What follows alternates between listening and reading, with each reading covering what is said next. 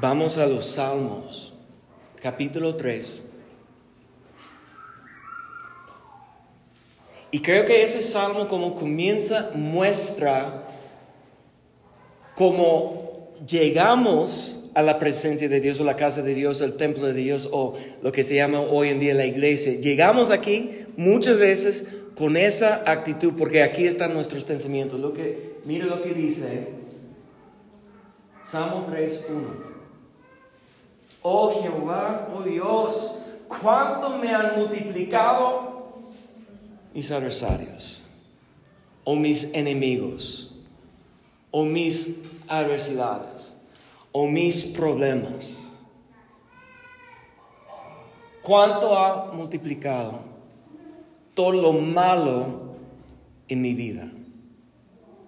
Y sabes que yo creo con todo mi corazón que esa es la batalla cada domingo, cada martes, cada día que levantamos, que tenemos que decidir en qué vamos a enfocar, decidir en qué vamos a pensar.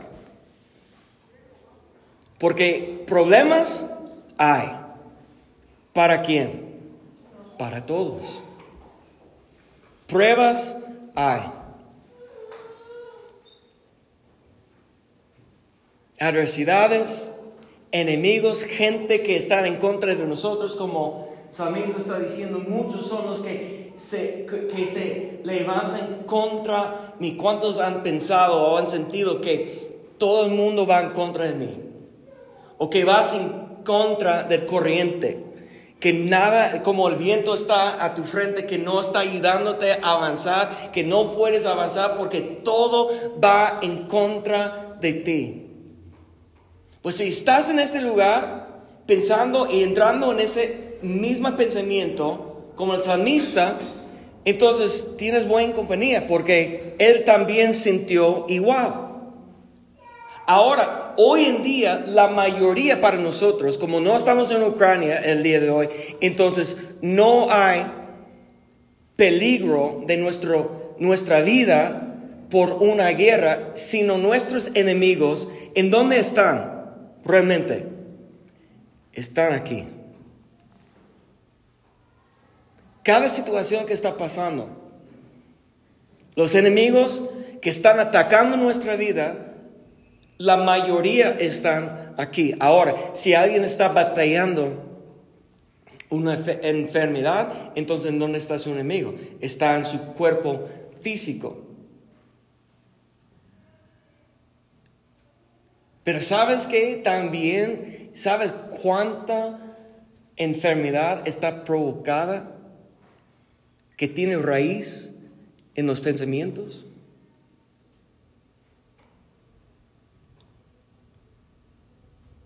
¿Y dónde es el campo de la batalla del enemigo? Está en nuestra mente, nuestros pensamientos. Entonces, para, para pensar así como el salmista está pensando, es común, es normal.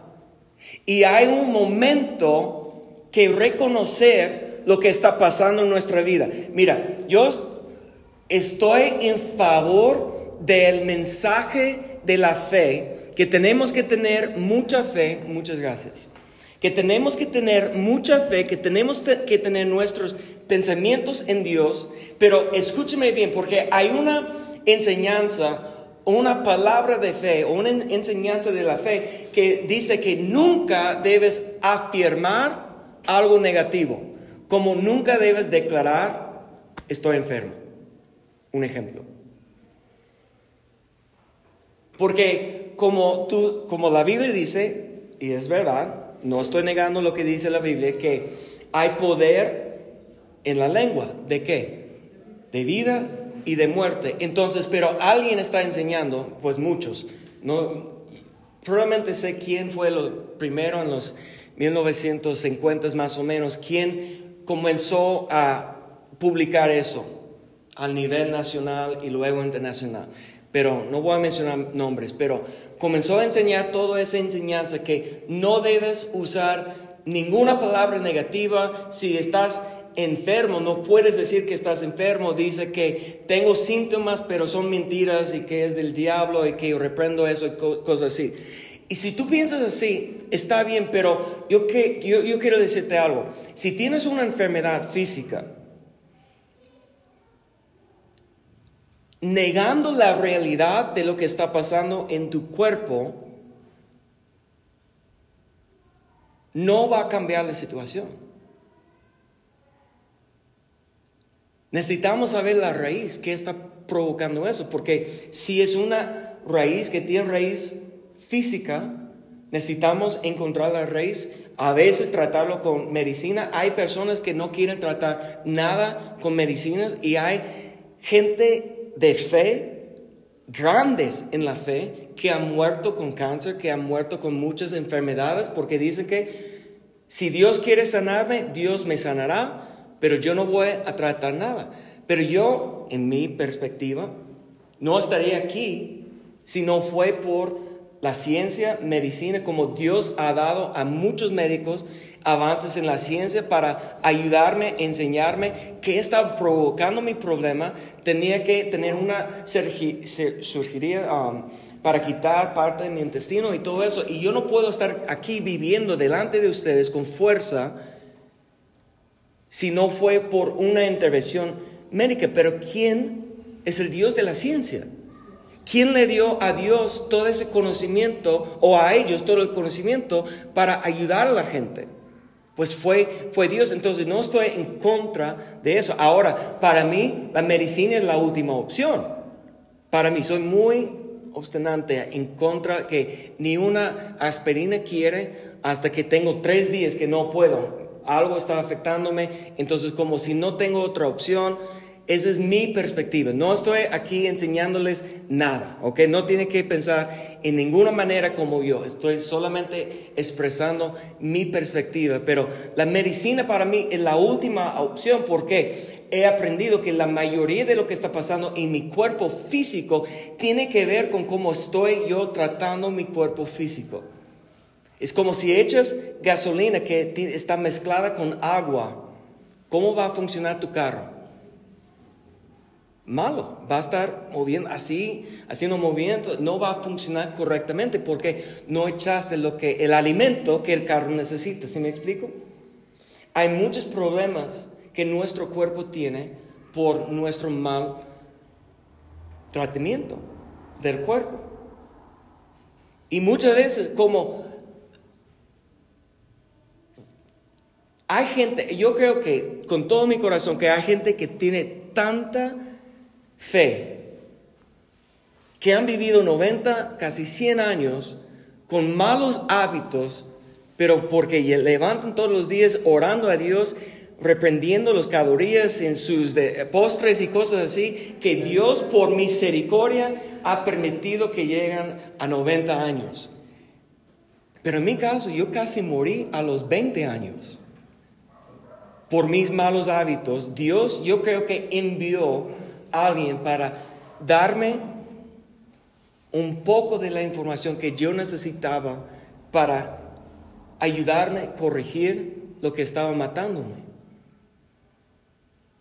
Y lo que Dios quiere mejor, que, que tienes una vida que necesitas una intervención sobrenatural para como cada semana o cada mes o cada año de una enfermedad por tus malos hábitos, Dios quiere enseñarte cómo cuidar el templo del Espíritu Santo. Eso es lo que el apóstol Pablo llama el cuerpo, el templo, morada, en donde Dios quiere manifestar su presencia. Pero la mayoría de las enfermedades hoy en día no solamente son con malos hábitos de lo que estamos consumiendo, sino provocado más por nuestra forma de pensar, por nuestro enfoque.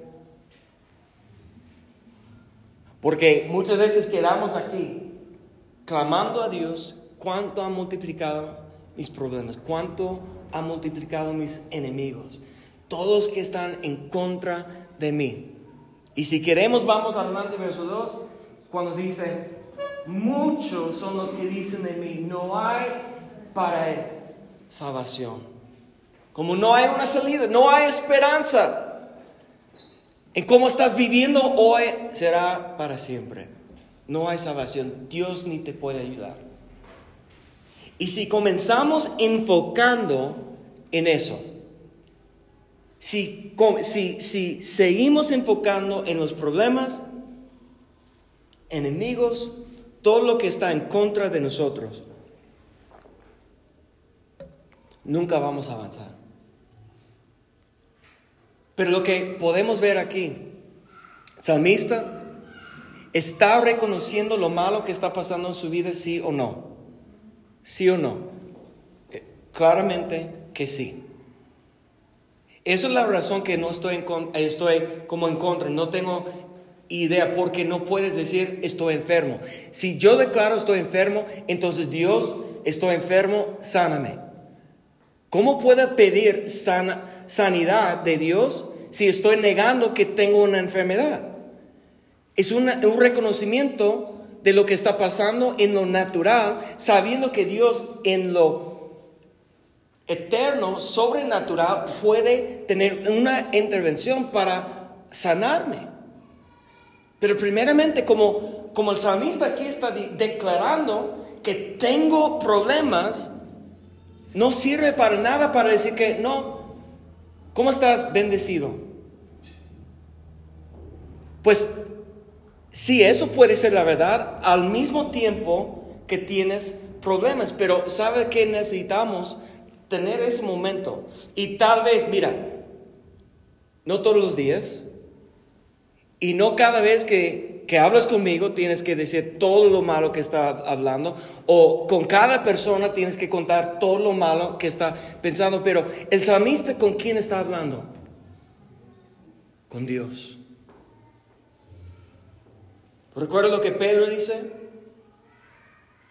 Echa todas sus cargas, tus ansiedades, tus preocupaciones sobre Dios, porque ¿quién tiene cuidado de ti?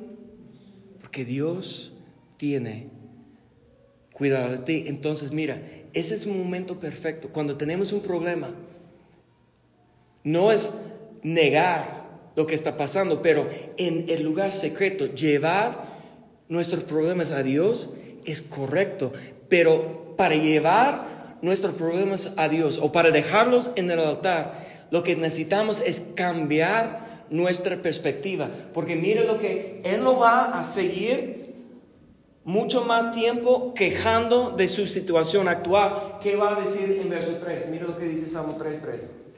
Mas tú, Jehová, esa es donde está cambiando. Mas tú, Dios, Jehová, eres escudo alrededor de mí, mi gloria y mire lo que dice aquí. Y Él que levanta mi cabeza. Esa frase es lo que me llamó la atención. Él que me levanta la cabeza. Porque ¿en dónde están mis problemas? Están aquí. Están aquí en el nivel de la tierra. Todos mis problemas están aquí o en mi mente o en mis emociones o en lo que está pasando alrededor de mí. Pero mira lo que dice el salmista, está declarando que primeramente que Dios es un escudo alrededor. Un escudo. ¿Qué hace el escudo?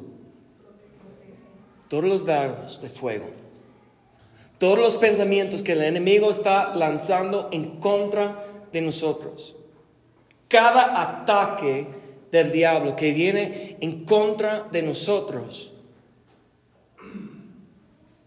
Si tenemos fe, porque recordando Efesios capítulo 6, la armadura del Espíritu, ¿qué es lo que nos protege? ¿Qué es el escudo? Es la fe. Se llama escudo de la fe. La fe es la convicción, la certeza. Cuando ya estamos convencidos en lo que Dios puede hacer, cuando estamos convencidos en quién es Dios, cuando estamos convencidos en qué es la voluntad de Dios.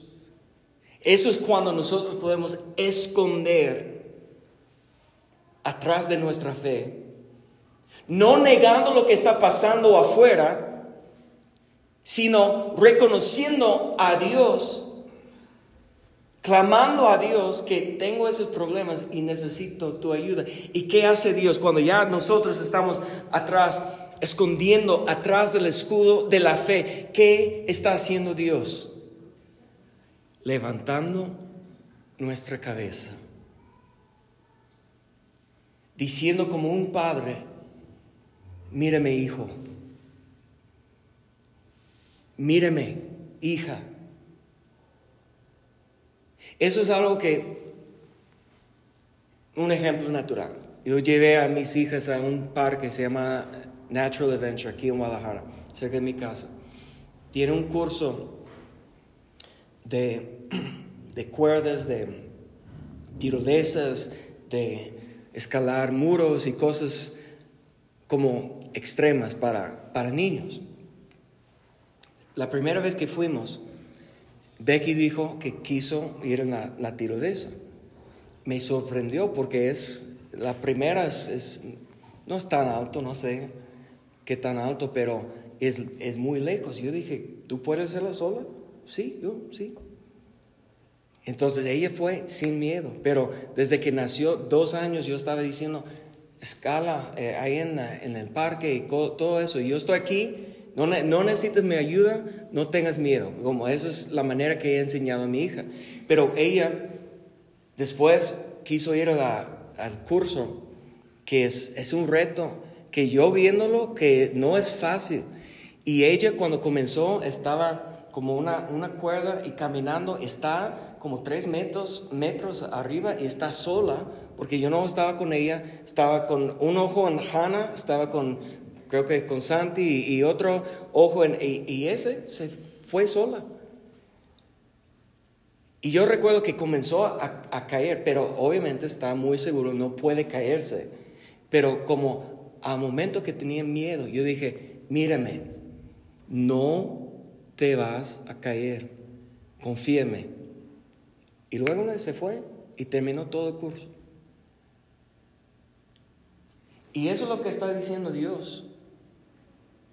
Cuando tú tienes confianza en mí como tu Padre, protector, proveedor, lo que sea, como quien es Dios, cuando conoces a Dios y cuando tienes la fe, la confianza para, para decir a Dios, mira, tengo problemas, pero yo vengo a tu presencia para esconderme atrás del escudo, escudo de la fe, ¿qué va a decir Dios? Hijo, mírame. ¿Y dónde está Dios? Dios está en los cielos. Santificado sea su nombre. Entonces, para mirar a Dios tenemos que levantar nuestro rostro. Tenemos que cambiar nuestra perspectiva, porque si estamos mirando alrededor de nosotros, si estamos fuera del escudo, vamos a ver todos los problemas. Vamos a tener una actitud negativa, pero cuando estamos ya atrás del escudo, ya podemos sentir como sus brazos protegiéndonos. Y podemos escuchar su voz diciendo, mírame, levanta tu cabeza. Y eso es lo que cambia todo. Y esa es la razón que en Hebreos capítulo 12, verso 2, dice lo que sabemos bien. Hebreos 12:2, puesto los ojos en Jesús, el autor y consumador de la fe, por cual por el gozo puesto delante de él, sufrió la cruz. Mira, aquí es un ejemplo perfecto de la vida de Jesús para enseñar a nosotros cómo debemos estar cambiando nuestro enfoque. Porque nosotros vamos a decidir en qué vamos a enfocar. Es una decisión. Jesús tenía la, decisión, la opción. Voy a enfocar o en la cruz, en mi sufrimiento, en mi dolor, en la sangre que voy a perder, en los, las horas de agonía, o puedo enfocar en el gozo que está delante o después del sufrimiento. Y cuando aquí dice, puesto los ojos, es Dios diciendo, hijo, levanta tu cabeza. Hijo, mírame. Yo te tengo. En mis brazos, mi protección está alrededor. Solamente tienes que tener fe en mí. Tienes que escuchar mi voz. Mírame. No mira. No escucha lo que están diciendo afuera. No mira lo que está pasando alrededor de, de ti. Mírame. Y recuerde que Jesús sí también enfrentó adversidad, sufrimiento, problemas, pruebas, disciplina. Hebreos dice que Jesús sufrió en cada manera que nosotros vamos a sufrir. Aprendió, dice Hebreos, obediencia por las pruebas, la disciplina.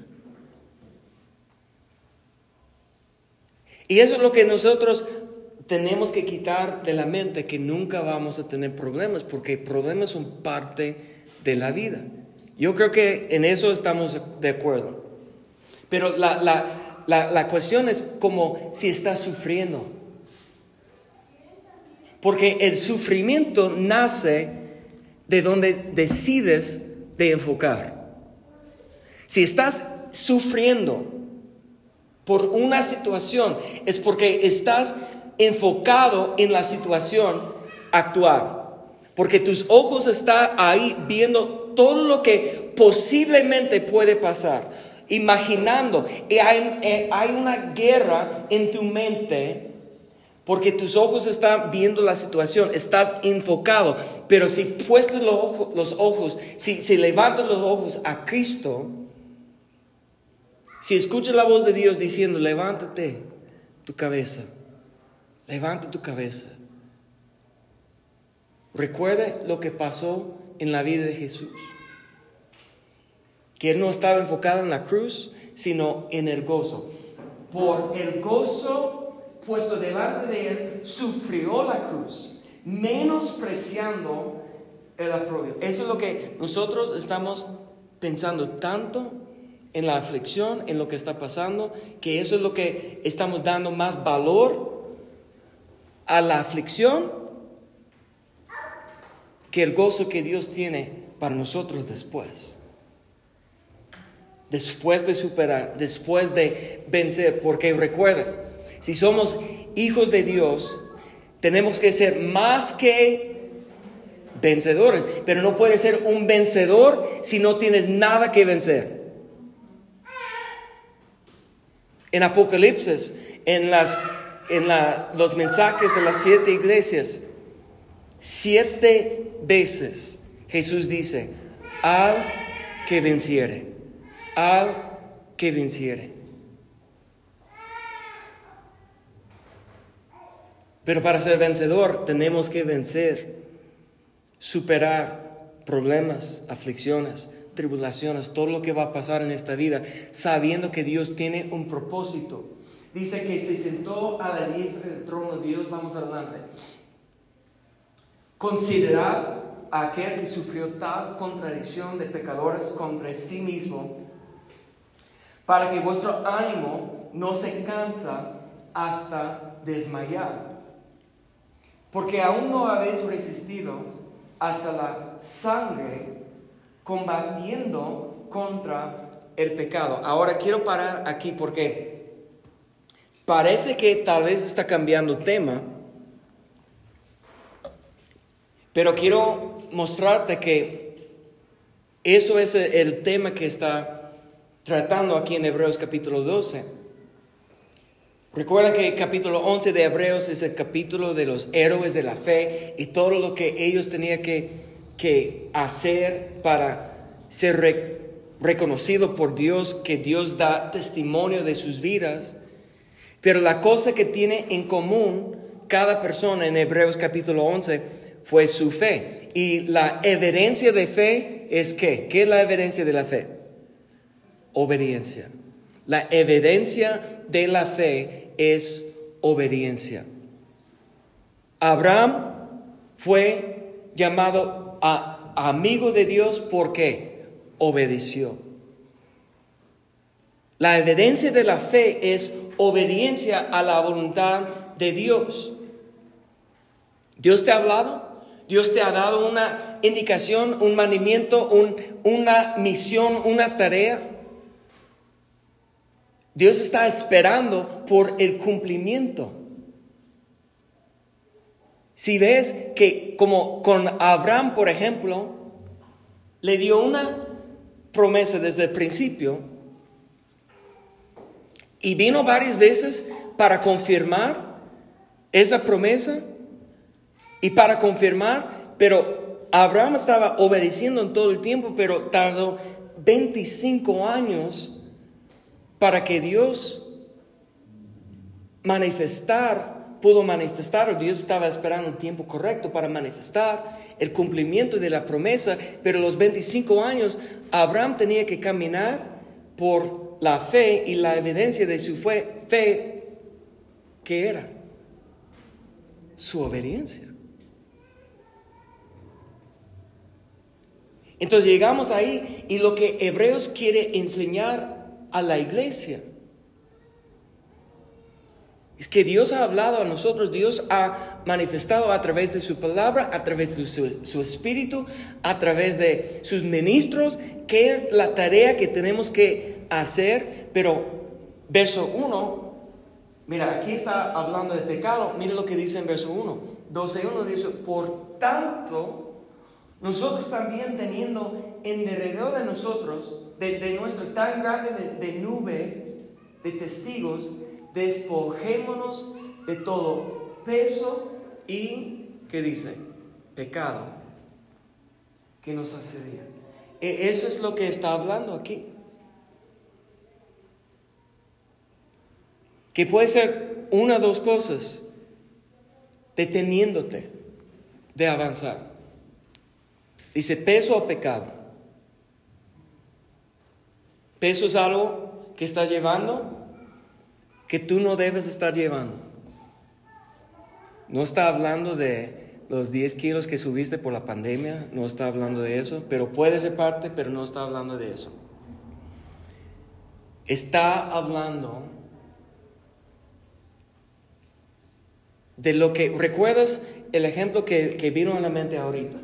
La primera vez que, que David, antes que David era rey, antes de que David era guerrero, antes que David era conocido, cuando David era niño,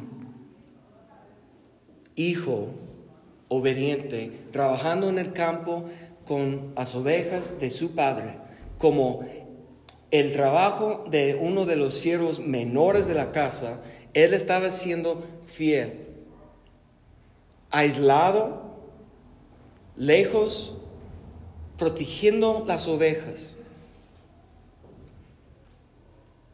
Pero llegó al campamento de la guerra y vio Goliat. El Espíritu de Dios que comenzó a mover dentro de él, diciendo que nadie va a defender el pueblo de Dios en nombre de Dios, no fue el pueblo, sino el nombre de Dios. Y dijo, yo, yo, yo iré, yo voy. ¿Y qué dijo Saulo? Primeramente lo menospreciaba, tú eres niño, no puedes, tú no tienes experiencia, tú no puedes. Y David dijo, pero yo he matado el oso y león y Dios está conmigo, ¿quién encontró en mí? Como esa fue su actitud de fe, de confianza. Pero ¿qué es lo que Saulo, cuando, cuando aceptó, ok, puedes ir, pero tienes que llevar contigo qué? Toda la armadura de un hombre de guerra, un hombre con experiencia, un hombre más grande, más fuerte. Y cuando lo tenía, ¿qué dijo? Que yo no puedo con eso. Él tenía que despojarse del peso de la armadura que por alguien más puede ser su protección, por alguien más puede ser su confianza, por alguien más puede ser lo que necesitaba para ganar, pero por David era algo que le iba a estorbar. Y hay tantas cosas en nuestra vida que tal vez no son pecados, no es pecado, pero es algo que estamos cargando que no nos queda o que no nos pertenece, que no nos va a ayudar a cumplir el propósito o el plan que Dios nos ha llamado a hacer. Entonces hay dos cosas, porque el pecado, obviamente, el pecado es algo que va explícitamente en contra de la voluntad de Dios. El pecado puede ser deseos de la carne, el pecado puede ser simplemente desobedecer, que Dios dice que haz esto y tú dices, no, yo voy a hacer esto. Eso es pecado. Hacer lo que tú quieres en contra de lo que Dios quiere, es el pecado. Pero cuando comenzamos a llevar cosas con nosotros, que simplemente está estorbando a nosotros de levantar nuestros ojos, levantar nuestra cabeza, tener nuestros ojos puestos en Cristo, que recordar que nuestra fe es lo que nos va, nos va a proteger. Esa cosa que te está estorbando, tienes que dejarlo. Yo recuerdo cuando tenía 15 o 16 años. Yo voy a, pues, ser, no es algo nuevo que estoy compartiendo, no es una noticia, pero quiero recordarles, cuando tenía 15 o 16 años, tenía una, una novia.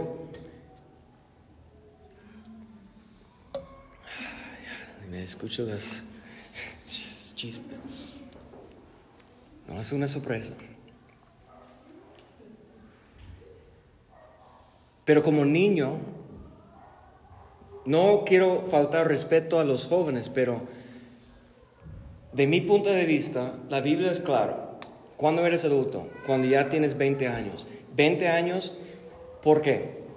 Dios pronunció la maldición sobre el pueblo de Israel de 20 y arriba. Los de 20 y abajo pudieran entrar en la tierra prometida después de caminar 40 años. La maldición cayó sobre los adultos 20 y arriba. Fueron a la guerra a los 20 años. Es por eso que yo he decidido para mí y yo digo a mis hijas, no me hablas de qué puedes hacer a los 20 años si quieres hacer algo diferente de que yo pienso. Cuando tienes 20 tienes de, derecho de hacer las decisiones, pero hasta los 20 dame el privilegio de guiarte hasta los 20 años de enseñarte hasta los 20 años. Y después, si quieres hacer algo diferente, es tu decisión, entre tú y Dios. Pero hasta los 20, dame los 20 años.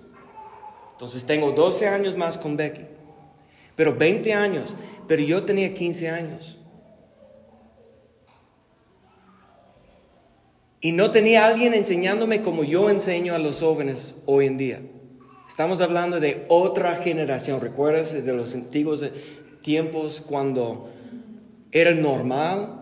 Como mis papás, mi mamá casó un mes después de la prepa. Entonces, si vas a casar a los 19 años o algo así, tienes que estar preparando desde chiquito, ¿no? Entonces, yo tenía novia a los 15 años, pero era hija de pastor y era um, pentecostés y como de la, no de la iglesia de Dios como mi familia, pero algo muy similar. Y fui a una escuela tan pequeña que no había otras opciones, porque en mi clase fueron cuatro personas. Entonces yo gradué el primero de mi clase. Wow, pero no es, quiere decir que fue increíble, pero dentro del 25% de rango, no es, no es algo impresionante. Pero número uno de cuatro. Y las otras dos, una católica, otra bautista y otra pentecostés, pues ¿qué puedo decir? Tengo que, e, era ella, ¿no? La única opción. Pero yo recuerdo el día que Dios me estaba mostrando que yo tenía que cortar esa relación. Que yo tenía, yo tenía que tomar la decisión, que no era la voluntad de Dios, que yo tenía que terminarlo. Me da vergüenza, pero era, niño, 15 años, 16 años, no recuerdo exactamente, batallando con mis emociones, que estaba en mi cama llorando. Qué vergüenza, qué vergüenza. Las mujeres dicen, ¿por qué? No, hombres entienden eso. Qué vergüenza llorando así que no puedo. Lo hice, pero días después volví con ella. Para vivir feliz para siempre, ¿verdad? Hasta que el día que quitó mi corazón, lo tiró en el suelo y lo pisó y tardé dos o tres años de recuperarme. Esa es solamente una fracción de, de la historia. Pero yo te digo que eso marcó un cambio en mi vida. Cuando yo tenía que aprender de por mi desobediencia, de no despojarme de algo que me estaba estorbando, que no entendí yo en ese momento el plan que Dios tenía. Hasta ah, creo que eso es algo que nunca he compartido, entonces es materia nueva, que nunca he compartido prácticamente con nadie. Que yo escribí a esa, esa niña, esa mujer, niña, niña, una canción. Y la letra, ya, y hasta soy como está, ¿qué va a decir? Ya, yo creo que sabes, pero a lo mejor yo escribí una letra que estaba fluyendo no sé si fue la primera canción que escribí, una de las primeras, pero yo escribí una canción que estaba fluyendo, que es muy poética, que la, la letra era increíble, pero ahora pensando, no tenía nada que ver con esa mujer. Nada que ver con ella. No fue una descripción de ella, pero yo canté la canción, la di la canción y presenté la canción y todo eso pensando que, que, que porque estaba fluyendo eso, yo pensaba que era ella. Y hasta años después me di cuenta que esa canción, la letra que estaba fluyendo, fue la niñez hablando de, de Zoe. Perfectamente, es una descripción perfectamente de Zoe, pero fue antes que salí del país, no conocía a Zoe ni su familia, ni que existía, existía en ese entonces.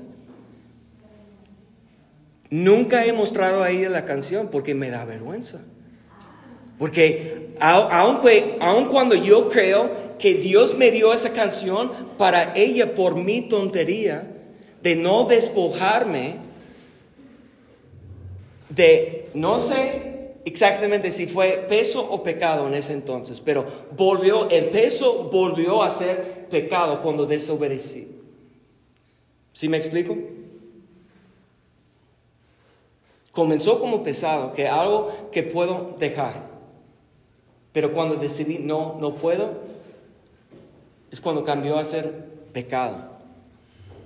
Y la consecuencia de mi decisión para pensar cuando tenía 16, 17 años, que yo tenía todo el conocimiento que necesitaba para hacer decisiones para mi vida, no saben cuánto sufrí. Yo creo que multiplicó como esta enfermedad muchas veces tiene raíz en los pensamientos. Eso fue exactamente cuando yo comencé a tener problemas con mi salud hasta que casi morí. Morí con mi problema. Estaba en terapia intensiva dos semanas.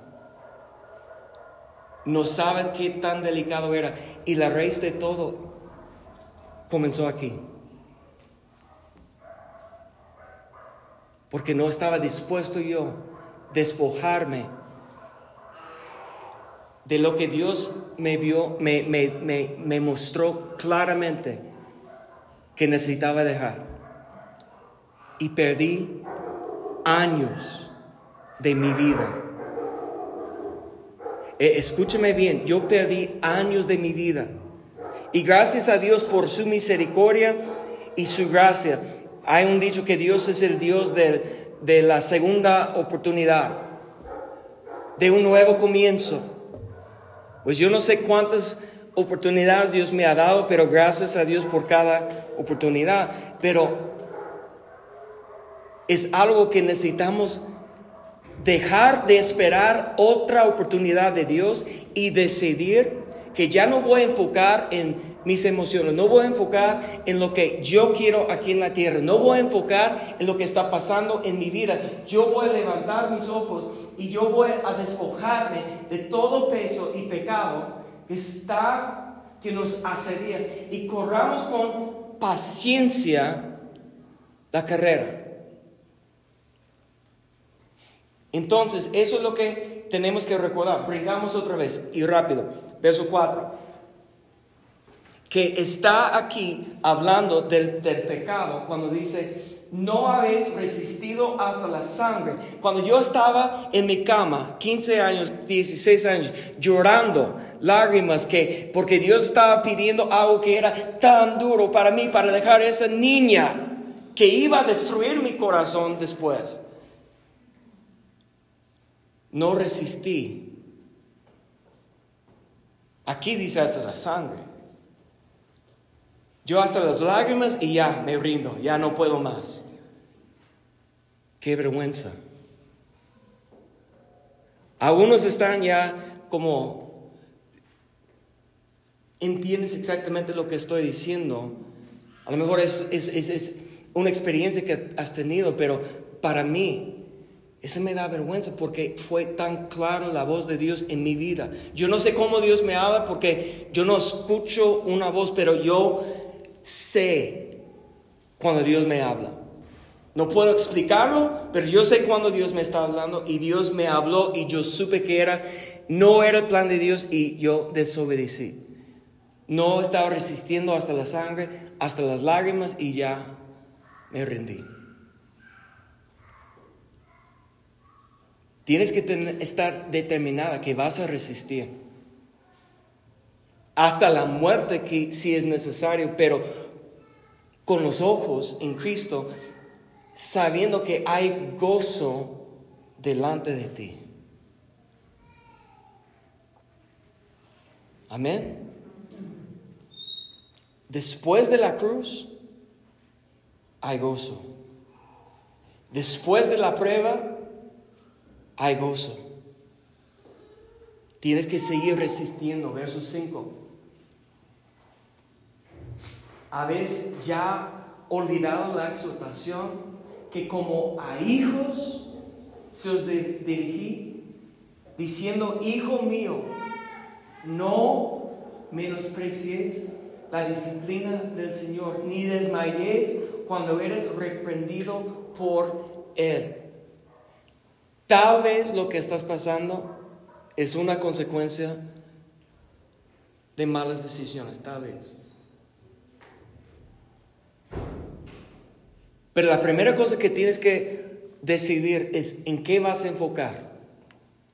Porque ahí puedes decir que no, Dios está en contra de mí, Dios está castigándome, Dios está disciplinándome y yo lo merezco y no puedo esperar una salida. No, Dios si te está corrigiendo, si Dios te está disciplinando, tienes que tener esa actitud, es porque Dios te ama. Si no eres hijo de Dios, si Dios no te ama, haz lo que quieras. Ahora, estaba pensando hoy, hay una gran razón por qué llamamos a Dios nuestro Padre Celestial y no nuestro abuelo celestial. Hay una gran diferencia entre los abuelos y los padres. ¿Y qué es? Los abuelos tienen disciplina con los hijos y los abuelos no. Por regular, no, sí o no. Eso es algo que los abuelos que aman, no, lo que tú quieres, todo lo que quieres comer y todo lo que quieres hacer, hasta qué hora que quieres, todo eso, ese es, ese es el privilegio, creo, de a lo mejor es un castigo todavía, disciplina por sus hijos, ¿no? Como todo lo que los hijos hicieran a ellos, ya van a, a ayudar a los nietos a hacer a los a los hijos. No sé qué es, pero hay una razón que Dios se llama Padre. Obviamente es porque es el iniciador, es el que sembró y creó y formó todo lo demás. Como Él no tiene principio, no tiene padre, no podemos decir abuelo celestial, no hay abuelo, ¿sí? Pero otra razón es eso, para recordarnos que Dios, que Dios nos habla, nos ama tanto que nos va a disciplinar cuando estamos saliendo del camino, cuando estamos comenzamos a andar en desobediencia, cuando no queremos despojar del peso y vuelve a ser pecado. Ahí Dios va a permitir consecuencias. Ahora podemos afuera de aquí, si quieres discutir si Dios está provocándolo o permitiéndolo, si es de Dios o si es del diablo, ¿ok? Porque, pero yo te digo, si está pasando una u otra manera, Dios tenía que permitirlo, mínimo. Pero tiene propósito. ¿Cuál es el propósito? Verso 6.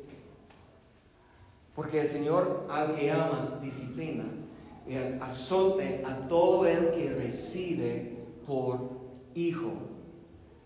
Si soportáis la disciplina, Dios os trata como hijos, porque ¿qué hijo es aquel a quien el Padre no disciplina?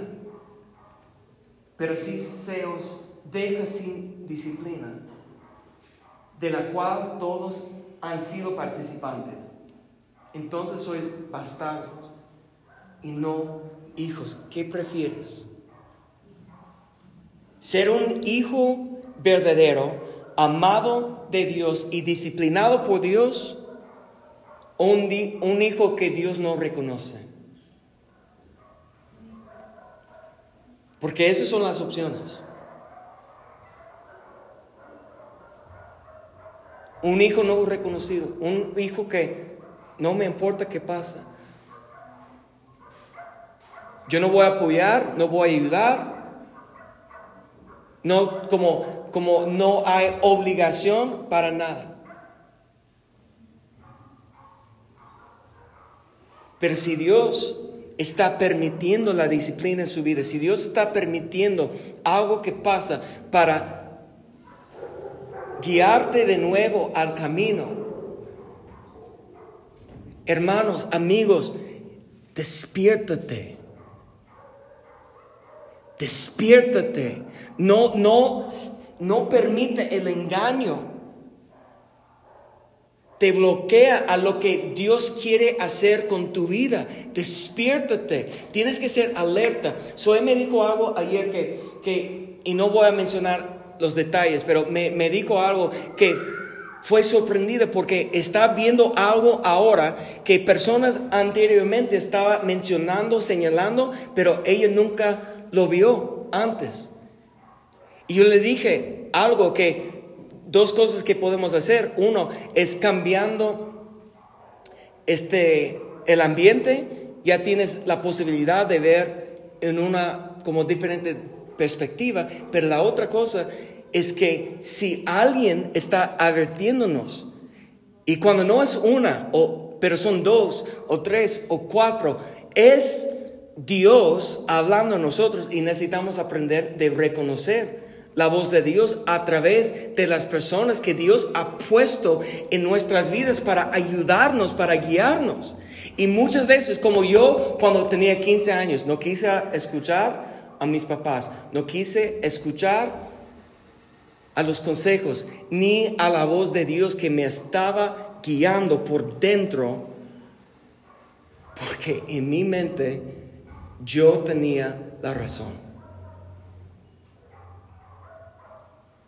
Estaba ciego, engañado por mi deseo. Y nosotros tenemos que inclinar nuestro oído. Porque Dios no es en Hebreos capítulo 1 cuando dice que Dios habla en todo tiempo, en muchas maneras. ¿No crees que Dios habla a través de tu amigo? ¿No crees que Dios habla a veces a través de la abuela? Que Dios habla a través de tu pastor, habla a través de gente que Dios te ha indicado como maestros, como compañeros en la milicia.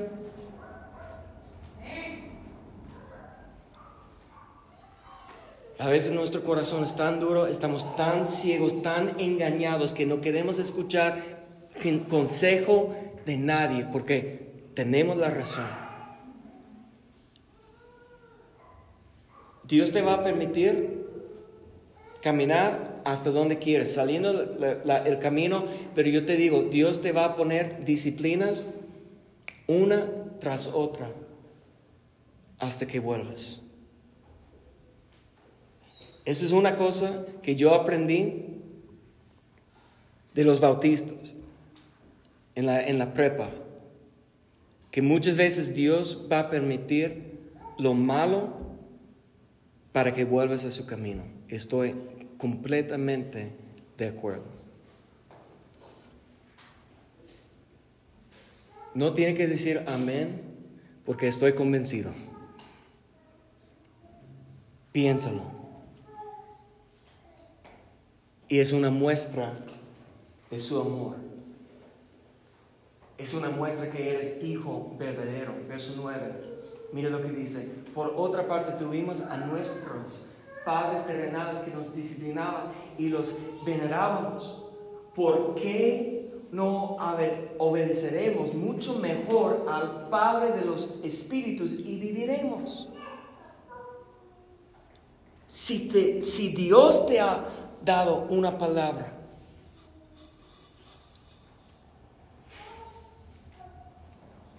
¿Por qué estás buscando otra voz? ¿Recuerdan cuando el rey vino en contra de los israelitas porque tenía miedo que iban a entrar y fueran al profeta? ¿Cómo se llama el profeta? ¿Ahí recuerdan? En, en Éxodo Levítico, por ahí en la ley, cuando Balaam, sí, Balaam. Y, fue, y los reyes fueron pronunciar una maldición sobre el pueblo de Israel. Y él dijo, mire, yo tengo que orar y yo puedo solamente decir lo que Dios quiere. Y Dios dijo que no puedes maldecir el pueblo de Israel. Tenía una palabra de Dios, pero ellos vinieron ¿Cuántas veces ofreciéndole más? Pero vamos a darte ropa, vamos a darte oro, vamos a hacerte rico, vamos a dar, y, deseo de su corazón, pues yo voy otra vez con Dios. Y Dios le dio la misma palabra.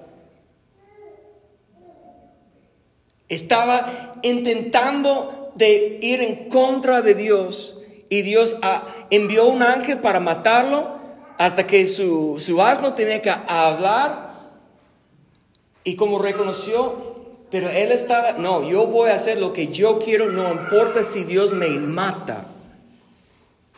Ese es el engaño, es el poder del engaño que nos puede controlar. Si no tenemos cuidado, si no damos cuenta que Dios puede poner todos los obstáculos de nosotros, pero si queremos, vamos brincando, porque hay una manera de renunciar nuestra fe, de salir, de olvidar, de negar a Dios. Es posible. Pero no es lo que Dios quiere. Dios va a poner cualquier disciplina, obstáculo delante de ti para que vuelvas como un padre. Que entonces es mucho mejor obedecer a nuestro Padre. Verso 10. Aquellos ciertamente por pocos días nos disciplinaban como a ellos les parecía pero este para lo que nos es, nos es provechoso para que participemos de su santidad. Ahí vamos a terminar. Pero Dios quiere santificarnos y limpiarnos de lo que nos estorba, el peso, el pecado que está desviándonos. Pero nosotros tenemos que decidir en qué vamos a enfocar, en los problemas o en los deseos que están aquí en la tierra, o voy a escuchar la voz de mi Dios diciendo, levántate la cabeza, pon tus ojos en mí. ¿Qué quieres hacer? Póngase de pie, vamos a buscar la presencia de Dios.